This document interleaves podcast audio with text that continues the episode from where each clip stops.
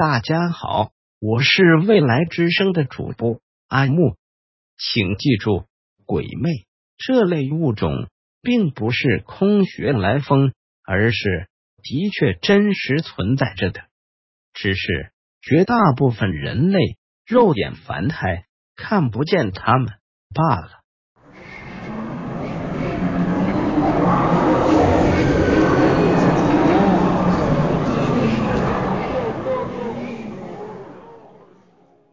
今晚阿木给你分享的故事是从一个在外地读书的朋友讲来的。朋友姓孙，我们那帮同学都喜欢称呼他的小名，一直管他叫大圣。他最近几年在一直西安硕博连读，专业研究的方向是历史和考古。因为大圣一直没有交到女朋友。他的妈妈从老家赶了过来，在校外门一片即将拆迁的棚户区里租了一间很便宜的平房。每个星期五的晚上，大圣都会回到这间房子里，和妈妈一起吃饭团聚，度个愉快的周末，直到周一早晨再回到学校里上课。大圣读书很是用功。就连周末在家，也会时不时的捧着各种各样的书籍认真翻看。妈妈很是心疼他，在旧家具市场转了三圈，终于精心挑选了一张二手的高级写字台，还有一只非常舒服但价格特别便宜的二手转椅，摆在了窗边。整间屋子里光线最好的位置上。这个周五，大圣准时回家了。吃完了妈妈亲手烹饪的一顿丰盛的饭餐之后，他便坐在新置办的桌椅前，读起来一本自己最喜欢的考古书。读着读着，他就觉得有人在敲自己的后脑勺。他还以为是自己的妈妈。但回过头，却发现妈妈一直在捧着手机，看着老年人最喜欢、都在热追的那部网剧《乡村爱情故事》。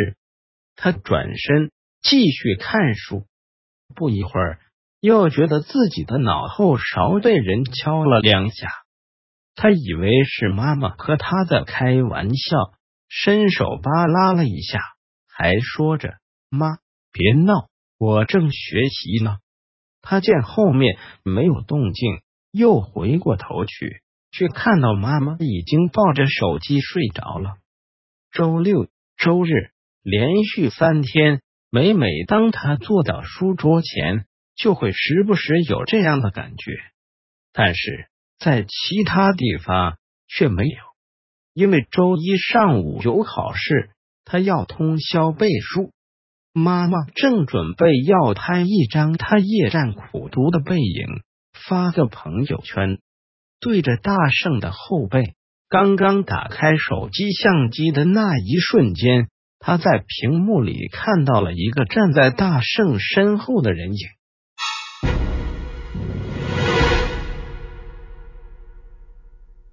正长着血盆大口，用自己的两颗獠牙。碰触着大圣的后脑勺，而大圣正专心致志的读着书，对此浑然不觉。他妈妈惊呼了一声，吓昏了过去。这个时候，大圣才跑到妈妈的身边，呼叫多次也没能把妈妈唤醒，只好凌晨将母亲送到最近医院的夜间急诊室里。医生的诊断为。因惊吓过度而引发的昏厥。随后，医生好心地对大圣说道：“你妈妈休息一下就没事了，小伙子，我赶快帮你把伤口处理一下吧。一直在流血，流了很多血，怎么会有伤口呢？自己浑身上下哪里也不疼啊。”大圣下意识的摸着自己的后脑勺，满手是血。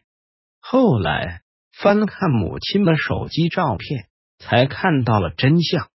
但是遗憾的是，他的母亲一直在医院里昏迷着，直到现在都没有醒过来。